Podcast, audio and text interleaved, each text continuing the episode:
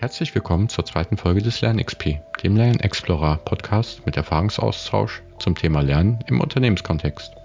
Heute spreche ich mit Marcel Kirschner, Solution Manager bei der Continental AG, über seine Erfahrungen mit E-Portfolio und Content Curation Lernzirkeln. Viel Spaß mit dem Interview. Hallo Marcel und herzlich willkommen. Schön, dass das geklappt hat heute mit uns. Möchtest du dich vielleicht kurz unseren Zuhörern vorstellen?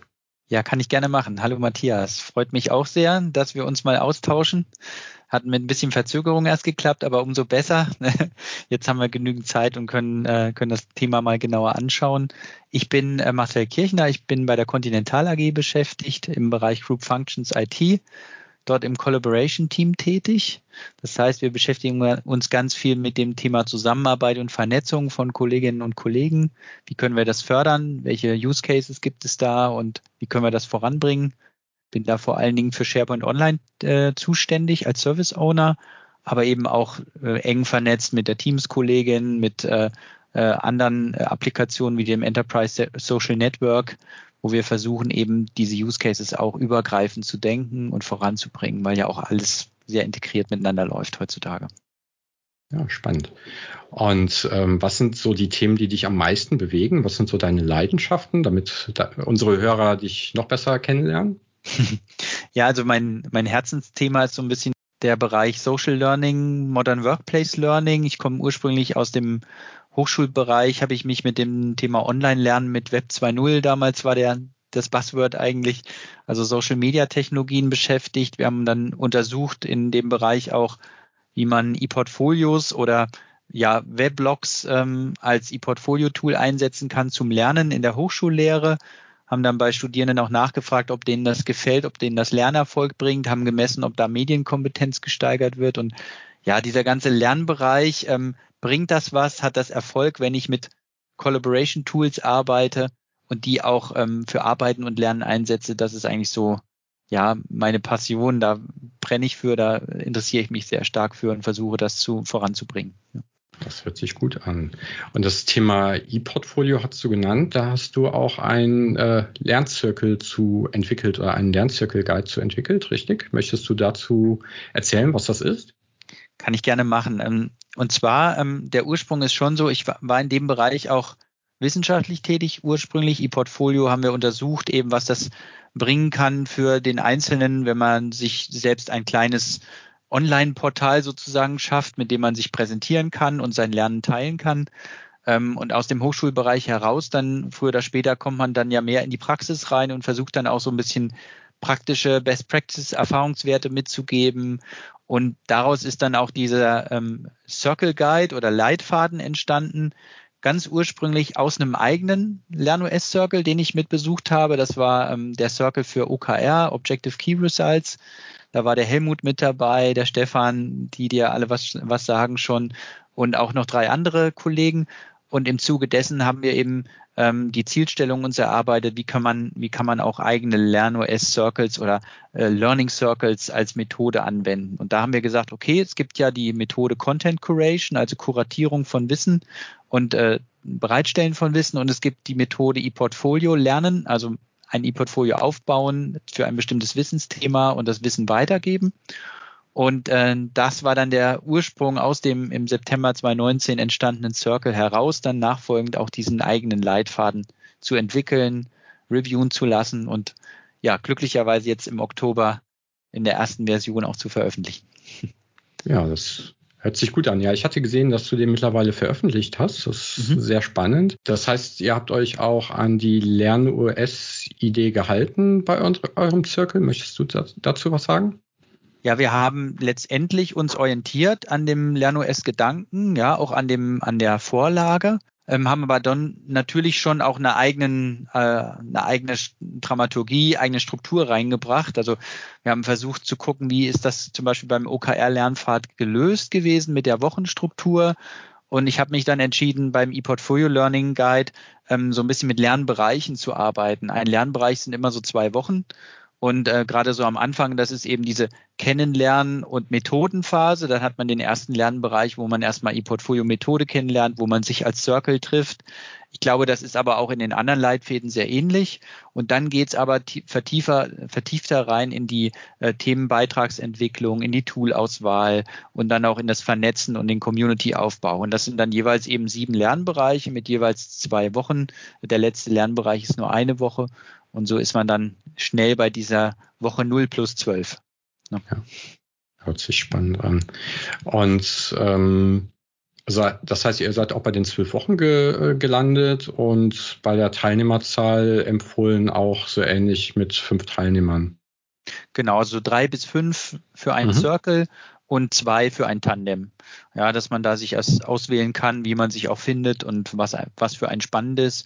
Es ist jetzt nicht vorgegeben, dass man eben äh, ein Thema beackern muss in einem Circle, sondern man kann sein Weiterbildungsthema, sei es jetzt bei uns ist das ja vor allen Dingen sowas wie in Richtung autonomes Fahren, Elektromobilität, künstliche Intelligenz, ne, kann man auch äh, Themen übergreifend sich zusammenfinden und sich gegenseitig dann in diesen Themen im Circle voranbringen.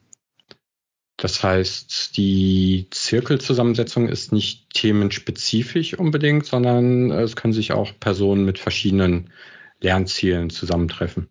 Absolut. Und das ist vielleicht sogar noch der bessere Anreiz, weil man dann noch mehr den den Blick über den Tellerrand kriegt und die Perspektiven wechseln kann und vielleicht sogar Ideen für Innovationen entwickelt, ähm, als wenn man nur ein Thema hat.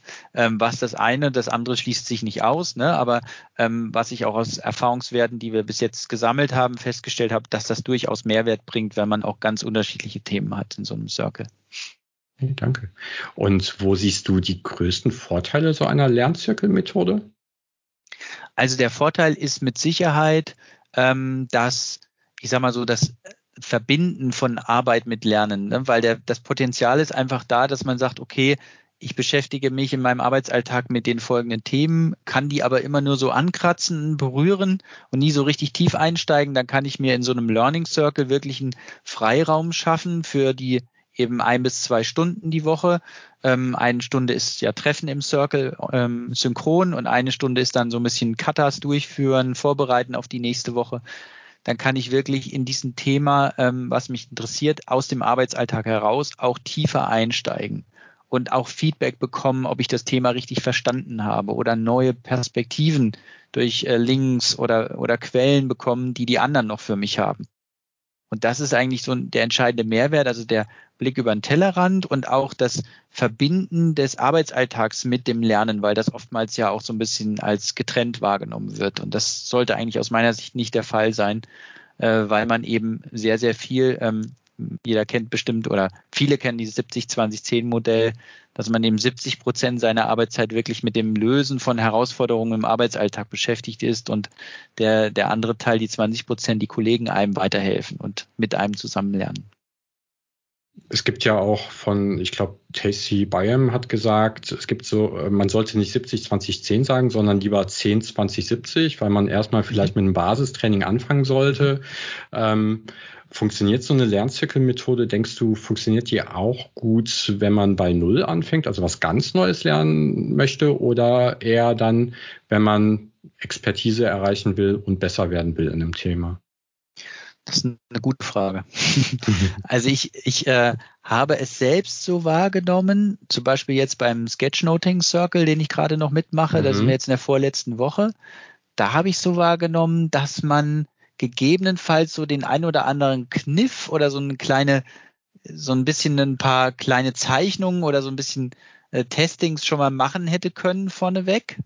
Ähm, aber es ist mir jetzt auch nicht äh, schwerer gefallen, ähm, zu sagen, ich habe null Kenntnisse vorher gehabt. Ja, also ich bin kein Zeichentalent und ich gehe da mal rein und äh, nehme es so mit, dass ich hinterher ähm, vielleicht nicht der perfekte Sketchnoter bin, aber so einen eigenen Stil für mich entwickelt habe und das Sketchnoten an sich eher so der, der das Vehikel war. Also ähm, ähm, Sketchnoten zu lernen war nicht das primäre Ziel, sondern dahinter zu gucken, wie kann ich in meinen Projekten, die ich gerade im Arbeitsalltag habe, Visualisierungen besser reinbringen, in einem Workshop was mitverwenden oder für einen Strategie-Workshop eine, eine Zeichnung generieren, die den Überblick schafft als Visualisierung und sowas.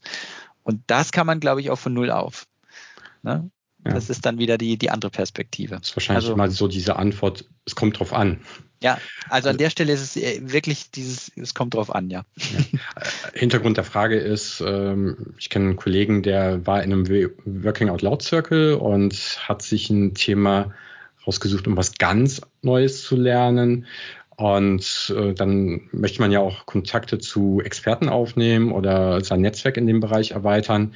Wenn man aber nicht ähm, ja nicht auf Augenhöhe mit den Experten sprechen kann, sondern als Anfänger die Fragen stellt, ist das vielleicht ungünstig. Aber es stimmt schon, wenn man eine bestimmte Methode lernt, wie, wie ähm, Sketchnoting oder wahrscheinlich auch E-Portfolio, da sind ja auch schon gewisse Lernmethodiken vorgegeben, um sich dem Thema zu nähern. Richtig? Ja, also man hat auf jeden Fall Vorschläge und Ideen, Orientierungshilfen, die man verwenden kann und wo man sich eben auch auf was Neues einlässt. Ja, also ähm, ich hatte vorher nie gesketchnotet und ich hatte auch vorher, ähm, als ich mich mit dem Thema E-Portfolio beschäftigt habe, ähm, erstmal überhaupt keinen Plan davon und musste erstmal reinwachsen. Insofern ähm, ist das schon etwas, was man auch bei Null starten kann. Aber wenn man in ein bestimmtes Thema sich vertiefen will, dann ist so ein Learning Circle insofern gut geeignet, wenn man weiß, dass die anderen auch schon so ein Grundlagen-Basiswissen haben zu bestimmten Themen. Ähm, weil ich glaube, es, es wäre nicht gut, wenn man in einen Circle einsteigt und man ist quasi schon Experte für das Thema und die anderen wollen äh, von dir als Experte nur profitieren. Dann bist du nicht auf Augenhöhe mit denen in dem Thema, sondern du bist ja quasi schon als der nicht der Guru, aber du wirst als mhm. derjenige angesehen, der quasi schon dich, äh, äh, dich anleiten kann automatisch. Und das ist ja nicht der primäre Zweck des Learning Circles, ist ja eher, dass du auf Augenhöhe dich gemeinsam in den Themen vertiefst. Man ja. soll ja wahrscheinlich explorativ lernen, ein bisschen was ja. erforschen. Genau. Und wenn ich einen Experten dabei habe, dann mache ich ein Interview und frage den, wie geht denn das? Und genau, genau. Vermutlich ist das weniger lernförderlich, weil ich dann die Probleme nicht mehr selber löse, sondern die Lösung vorgesetzt bekomme, könnte ich mir sogar vorstellen. Oder zumindest seine Perspektive dann als Anleitung immer nehme. Ja, genau. Und ich weiß nicht, ob das gut ist. Also es, es geht natürlich so, aber ich glaube, der Mehrwert des Lernens wäre größer, wenn man gemeinsam in den Themen zum Experten quasi wird oder zu einem äh, Mitredenden wird. Nach dem Circle ist man dann quasi auf Augenhöhe mit einem Experten oder kann ihm zumindest dann noch besser die richtigen Fragen stellen, um, um im Thema weiterzukommen. Ja. Ich hatte mal gelesen, aber keine Praxiserfahrung. Ich glaube, im Medias Res, die haben auch so einen agilen Lernansatz entwickelt, mhm. ähm, die gesagt haben, dass aber auch heterogene äh, Lerngruppen sehr gut funktioniert haben, weil dann die Experten dadurch gelernt haben, dass sie Leute angeleitet haben und die Anfänger dadurch gelernt haben, dass die Experten ihnen was erklärt haben. Also das scheint in manchen Settings auch gut zu, zu funktionieren, aber ähm, es bringt vielleicht nicht mehr die Leute ganz auf Augenhöhe, könnte ich mir vorstellen. Ja, absolut. Also ich will auch nicht ausschließen, dass das nicht funktionieren würde. Ne? Also ja. äh, mit ja, Sicherheit. Das kommt, kommt sicherlich darauf an, was ich mit dem Circle erreichen möchte. Aber wenn ich so von null auf in diese Methode neu reinkomme und erstmal selbstgesteuertes Lernen für mich erfahren will, weil das ja anders ist, als wenn ich in ein klassisches Training gehe, dann ist es, glaube ich, ähm, ganz gut, wenn man äh, so äh, von der gleichen Wissensbasis ausgeht. Ja, gleichzeitig kann es auch Learning Circles geben, ganz klar, wo man gezielt sagt, ich möchte einen Experten-Circle und in diesem Experten-Circle möchte ich mindestens zwei Experten schon mal drin haben und die anderen sollen davon eben profitieren und lernen. Dann ist es aber, ich glaube, dann geht die Selbststeuerung ein Stück weit weg, weil man dann automatisch in so einen angeleiteteren Circle eher über, übergeht. Ne? Und dann sind wahrscheinlich andere Lernmethoden geeigneter, sei es ein Lunch and Learn oder sowas, einfach ja. um Leute in den Austausch zu kriegen und den Experten nicht ja, oder, oder bewusster einsetzen zu können. Richtig, ja. ja. Sehe ich genau. Und äh, als Methode habe ich verstanden, habt ihr jetzt bei Conti gerade zwei gestartet, richtig? Mit mhm. E-Portfolio und mit Curation, Content Curation. Richtig. Genau. Ähm, E-Portfolio, du hast es am Anfang ganz kurz angerissen, aber ich habe mal reingeschaut, ganz grob. Ich habe versucht, es zu verstehen, aber wie würdest du es einem erklären, der es nicht kennt? Okay. Ähm, also es gibt natürlich die wissenschaftlichere Sichtweise und eher die praktischere. Ich versuche die praktischere, ähm, um schneller reinzukommen, pragmatischere. Ähm, also ein E-Portfolio ist auf jeden Fall eine Mischung aus Social Networking, also sich miteinander vernetzen über das, was man lernt, und, ähm, und Social Publishing, also das äh, das Bereitstellen des Gelernten ne, und das Reflektieren über das Gelernte. Das ist, glaube ich, also Reflexion ist einer der Kernprozesse beim E-Portfolio führen, dass ich auch darüber nachdenke, was ich gelernt habe, wo ich stehe und wo ich hin will. Und ähm, das andere ist eben das Sichtbarmachen. Ne? Also ähm, ich begebe mich damit ja auf ein offenes Feld, ähm, stelle meinen Lernalltag quasi den anderen zur Verfügung und gleichzeitig können diese dann an mein Thema andocken und quasi Kommentare schreiben oder auch einen Link posten und sowas, sodass dann auch dieser Community-Gedanke nicht zu kurz kommen sollte. Genau, das ist so der Hintergedanke beim E-Portfolio führen. Und warum sollte ich das machen? also jetzt nicht ja. meine Frage, sondern ich könnte mir ja. vorstellen, dass Personen diese Frage stellen. Wieso sollte ich mich ja zwölf Stunden oder sogar noch mehr da rein investieren in so ein ja. E-Portfolio? Ja, sicherlich ist es sehr gut geeignet, um vielleicht auch in, in Themen ganz neu reinzukommen. Ja, also mich weiterzubilden und zu sagen, okay, ich bin jetzt aktuell in einem Punkt verhaftet in meinem Arbeitsalltag, wo ich sage, ich brauche mal eine Veränderung ne, und muss mich mal einem neuen Thema widmen und möchte da möglichst schnell und zügig über einen relativ überschaubaren Zeitraum mit anderen äh, einsteigen und vorankommen. Das wäre ein Ansatzpunkt. Oder der andere Ansatzpunkt ist einfach, ich möchte ähm, das, was ich in meinem Arbeitsalltag eigentlich immer nur anreißen kann, äh, wo ich eben an der Lernoberfläche kratze, möchte ich eigentlich mal vertiefen, weil ich weiß, ich brauche das als Schwerpunktthema in den nächsten äh, zwei, drei Jahren für mich und möchte da eben tiefer einsteigen. Das wären so aus meiner Sicht die Weiterbildungsmehrwerte, die mir das bringen könnten. Gleichzeitig kann es auch helfen, vielleicht ein Stück weit für die Online-Reputation, ne, für die Karrieren, um sichtbar zu werden für ein Thema und dieses Wissen dann auch wieder in eine Community reinzutragen, wo andere dann sagen, Mensch, du bist ein guter Experte in dem Bereich, ich vertraue dir da, können wir nicht das Projekt zusammen angehen.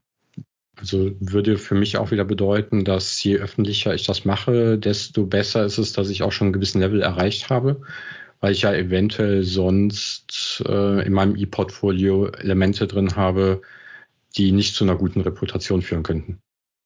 Ja, also es spielt sicherlich eine große Rolle, dass man merkt in so einem E-Portfolio, dass das Lernen auch in Anführungsstrichen besser wird, dass man ja, also okay. seine Expertise aufbaut. Mhm. Also es geht, glaube ich, nicht darum, dass ich von Anfang an mich so darstelle, als wäre ich der Könner in dem Bereich.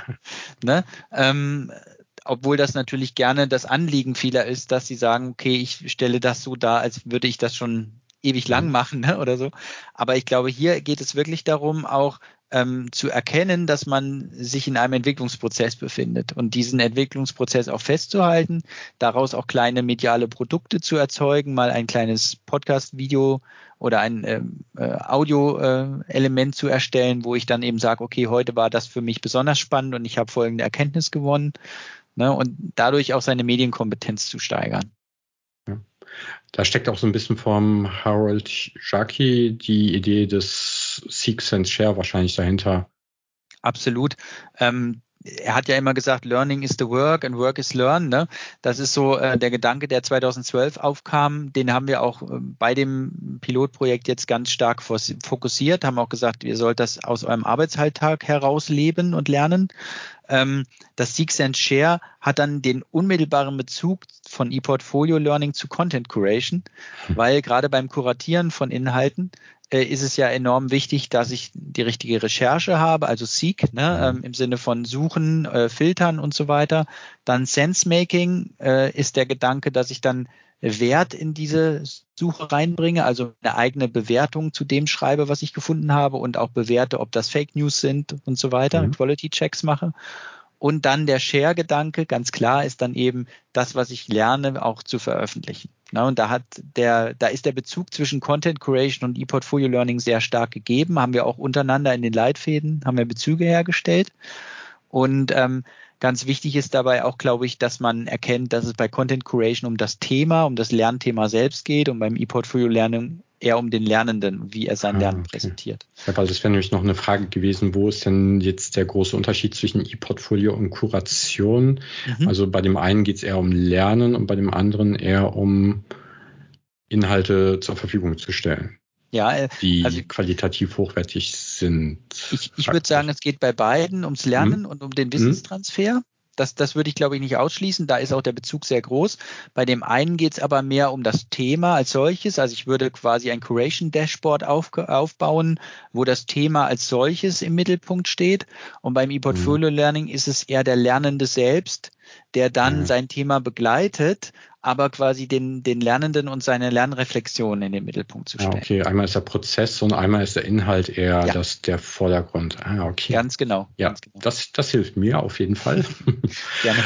Und ein weiteres ja, Abfallprodukt ist jetzt zu negativ, ist ja im Prinzip auch, dass User-Generated Content entsteht und damit andere mitlernen können.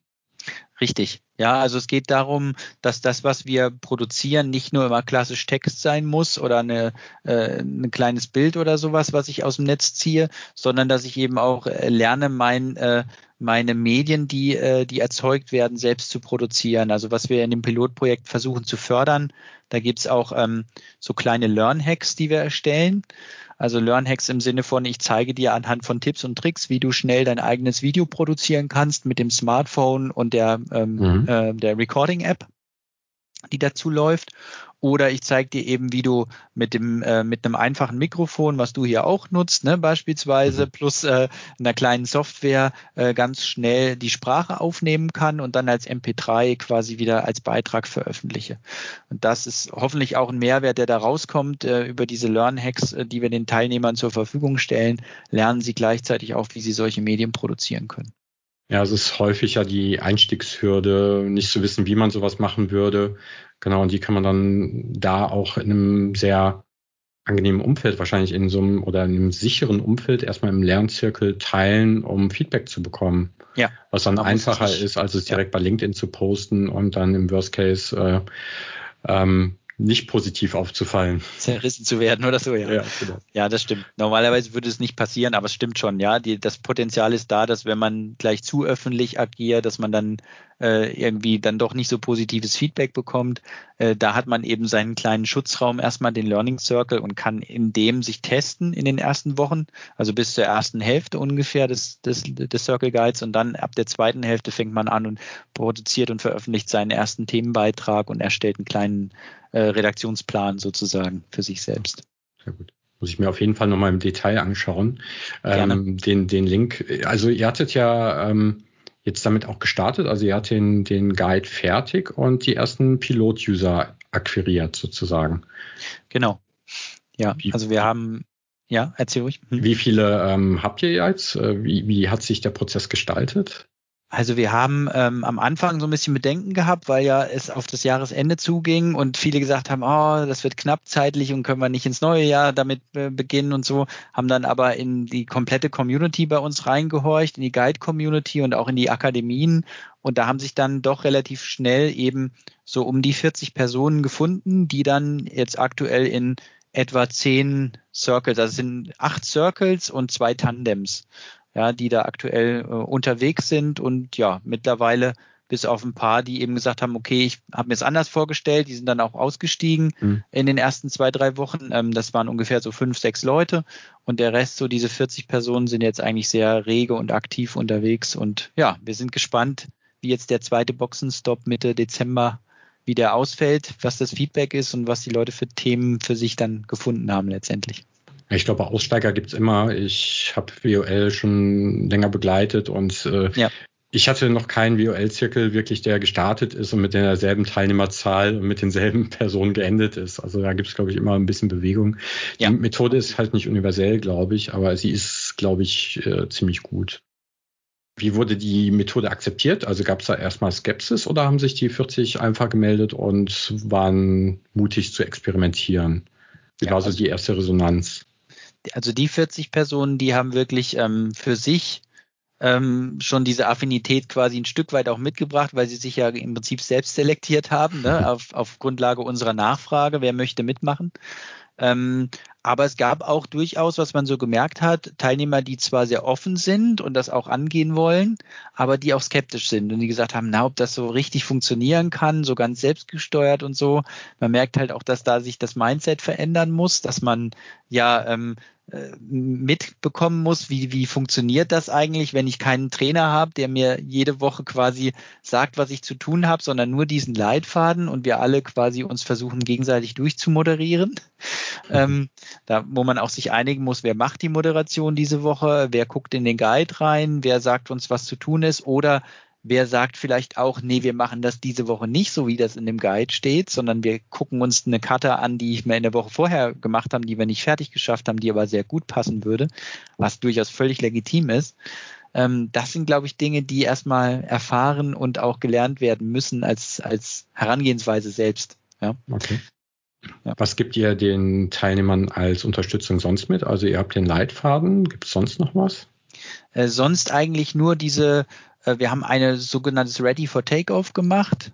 Mhm. Ähm, also in der Woche null haben wir den Teilnehmern sozusagen das Template mit an die Hand gegeben. Die haben sich eine eigene, wir haben ihnen gezeigt, wie sie sich eine eigene äh, Chatgruppe öffnen und darin das äh, OneNote-Template einbetten. Und an diesem OneNote-Template kann man direkt dann auch gleich seine Notizen einpflegen und so weiter. Das haben wir ihnen quasi gezeigt und haben ihnen auch ähm, gesagt, da und da ist unser Pitstop. Ja, also da werden die Boxenstops äh, stattfinden, wo ihr uns Feedback geben könnt und äh, haben dann im Vorhinein so eine kleinere Umfrage gemacht und gefragt, okay, welche Fragen habt ihr jetzt gerade schon? Bringt die uns gerne rüber, damit wir die dann in dem Boxenstopp direkt aufgreifen können. Und ansonsten sind die komplett eigenständig losgelaufen ähm, haben sicherlich auch mal eine Woche drin, wo mal eher mal Urlaub war oder auch mal jemand äh, nicht konnte. Dann hat man vielleicht sich geeinigt, auch mal eine Woche zu pausieren. Das haben wir mit eingeplant, das ist überhaupt kein Problem. Ähm, und ansonsten versuchen wir das nur im Prinzip von außen auf eine gewisse Art und Weise äh, Hilfe anzubieten bei Bedarf oder eben dann auch Rückmeldung zu bekommen über Umfrage und Interviews. Und diesen Start, den habt ihr dann auch in einer Live-Veranstaltung gemacht als so eine Art Kick-Off mit allen 40. Ja, genau. Ah, ja. Also wir haben zwei Termine angeboten, wegen den Zeitzonen auch, mhm. weil es auch Teilnehmer gibt, eben aus dem eher asiatischen oder amerikanischen Raum. Ja. Und da haben wir eben dann einen eher vormittags angeboten, einen nachmittags und das war aber im Prinzip identisch. Ja. Das heißt, ihr habt sogar schon die interkulturelle Komponente auch mit drin. Wir versuchen es, ja. Also ja. sind jetzt, das Gros der Teilnehmer ist schon eher europäisch. Mhm. Das muss man klar sagen. Aber es gibt auch zwei Circles, jeweils einen aus dem asiatischen, einen aus dem amerikanischen Raum, die Interesse ja. hatten. Und da gucken wir, wie das auch läuft von da. Das heißt, die sind auch unter sich sozusagen die verschiedenen. Äh ja, die sind tatsächlich ja. unter sich. Das hat einfach diesen Zeitzonen ja, äh, ja Zeitverschiebung. Stimmt, dann ist es noch äh, schwieriger, Termine ja. gemeinsam zu finden, wenn man nur noch. Die einen dann nachts schon aufstehen und ja. das wäre sonst schwieriger geworden, ja. Und du hattest über diese ähm, Check-ins gesprochen, die ihr macht, oder die, die Pot, äh, Pitstops, ähm, wo sich die, wo ihr nochmal Feedback einholt. Wie oft macht ihr das? Ähm, tatsächlich zweimal. Also wir hatten am Anfang dieses Ready for Takeoff, mhm. ne, also als erste initiale Kickoff-Veranstaltung. Und dann haben wir jetzt äh, nach vier Wochen, ähm, also nach in der Woche vier direkt, ähm, haben wir den ersten Boxenstopp gemacht und sind jetzt Mitte Dezember in Woche acht und da machen wir den zweiten Boxenstopp. Dann seid ihr ja schon ziemlich weit. Genau, ja, dann, bin gespannt. Ähm, jetzt kommt ja dann die Weihnachtspause und dann versuchen wir jetzt noch so eine Art kleinen Impuls zu setzen im Neujahr, äh, um die Teilnehmer auch gleich wieder aufzugleisen, mhm. weil das wahrscheinlich doch mit der Weihnachtspause ähm, müssen wir mal gucken, ob die dann gleich wieder so intensiv energisch starten oder ob das doch eher langsamer anläuft. Mal gucken. Ja. Was habt ihr als Erfolgsfaktoren definiert? Also wie wollt ihr den Erfolg sozusagen messen? Also der Lernerfolg bemisst sich danach, ähm, was die Teilnehmer eben in der Umfrage, die wir jetzt, wir haben nach den ersten drei Wochen die erste Umfrage durchlaufen lassen und machen dann am Ende, wenn das, wenn das Ganze durch ist, nochmal eine, um dann auch zu sehen, okay, wie schätzen die Teilnehmer persönlich ihren äh, Wissenserwerb ein in dem Thema, mit dem sie sich beschäftigt haben?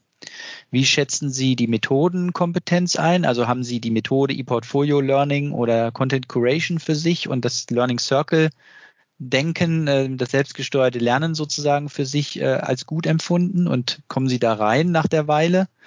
Und ähm, äh, das Thema Medienkompetenz. Also uns aus IT-Sicht interessiert natürlich auch, wie setzen Sie die Collaboration Tools ein?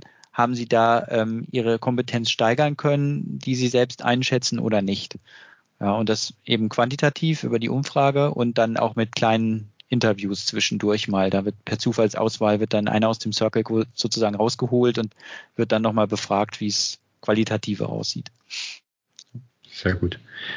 Ja, ich habe äh, auch schon Erfahrungen mit ein paar Lernzirkeln gemacht und ähm, interessanterweise bei den beiden, die ich beobachtet habe, hat sich tatsächlich das Lernverhalten bei einigen maßgeblich danach geändert.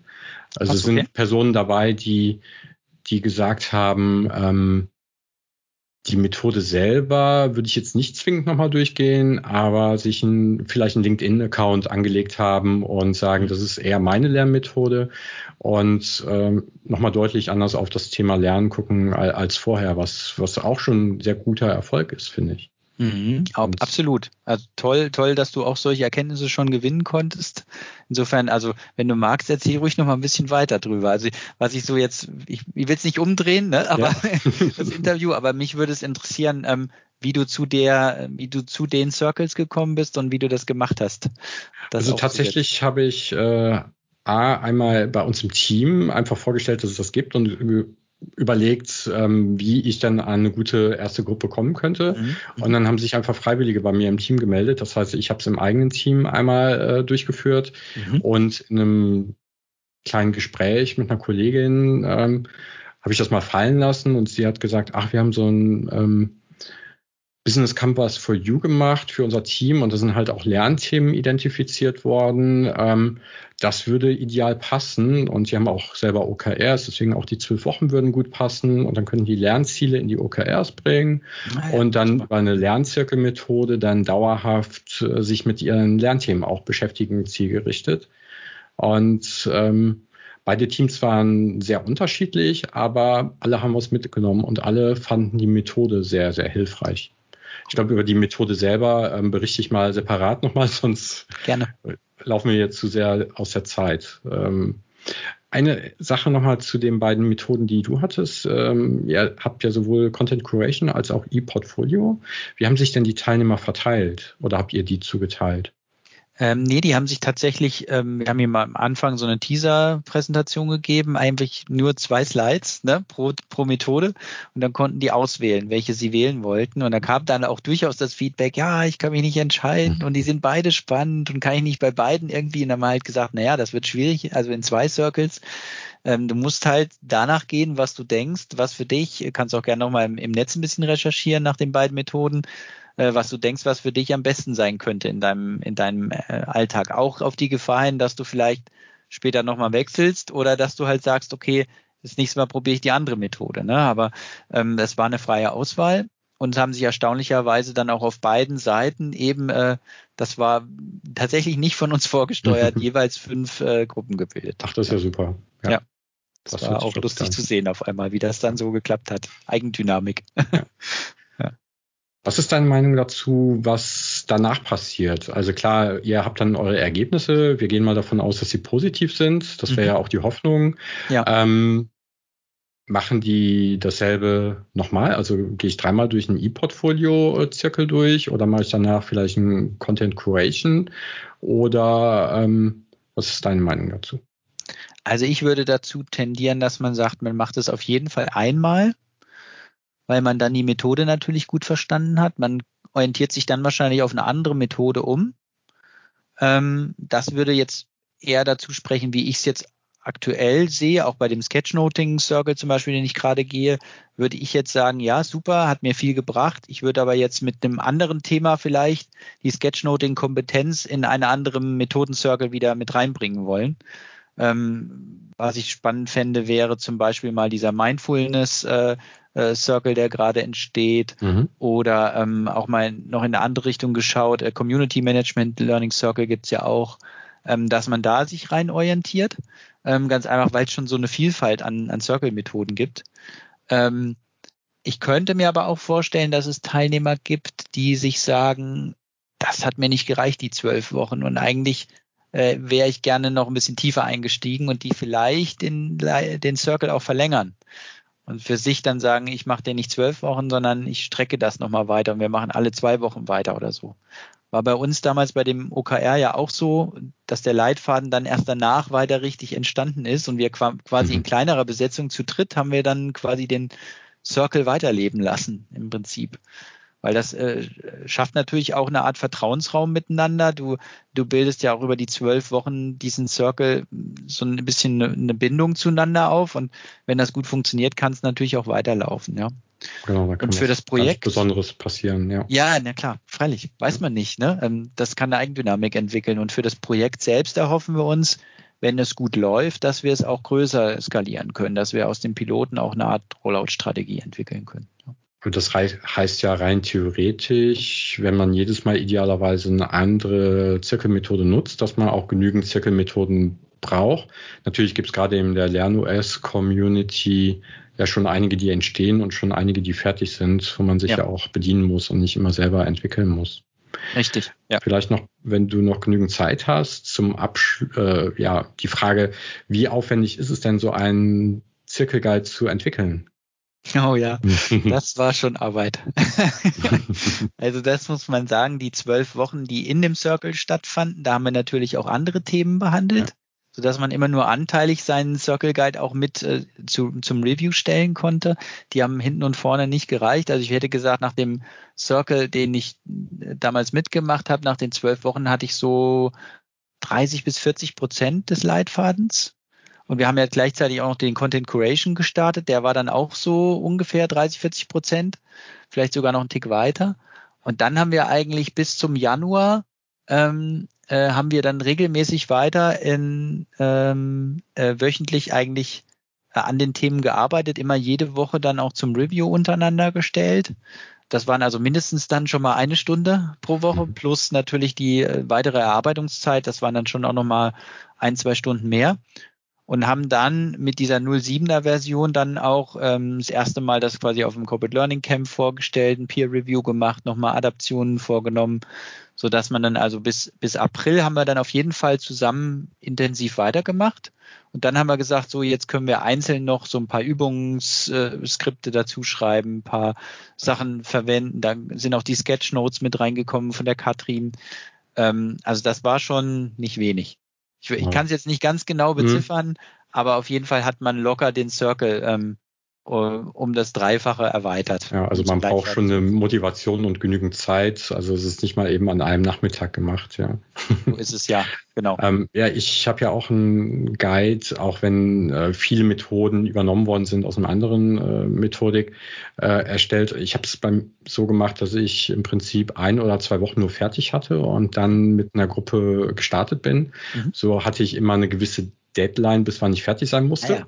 Auch eine gute Idee. Das äh, beschleunigte dann sozusagen die Entwicklung, weil die Motivation, ja. was zu entwickeln, was vielleicht mal in zwölf Wochen genutzt wird, war dann überschaubar, sage ich mal. Ja. Und ähm, ich habe halt Unschärfen im Guide durch eigene Moderation wettgemacht.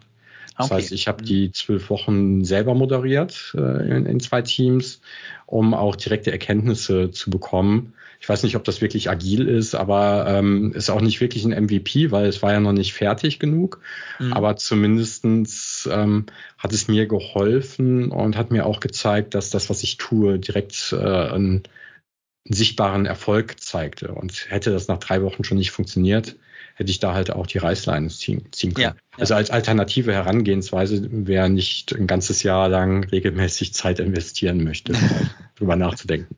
Ja, ja, auf jeden Fall. Das ist, das ist, ist natürlich super spannend, das auch zu hören, dass du quasi, will nicht sagen, am offenen Herzen operiert hast, aber du hast auf jeden Fall dann agil sozusagen diesen Leitfaden äh, über den äh, Druck des Durchlaufens auch gleich mit weiterentwickelt. Sehr, sehr spannend, ja. Okay, ja, vielen Dank für den spannenden Einblick. Vielleicht zum Abschluss noch äh, was Persönliches. Äh, was hilft dir denn am besten zu lernen? Also mir hilft am besten zu lernen tatsächlich, da wo ich am meisten lerne im Moment, ist, wenn ich mich auf YouTube durchklicke.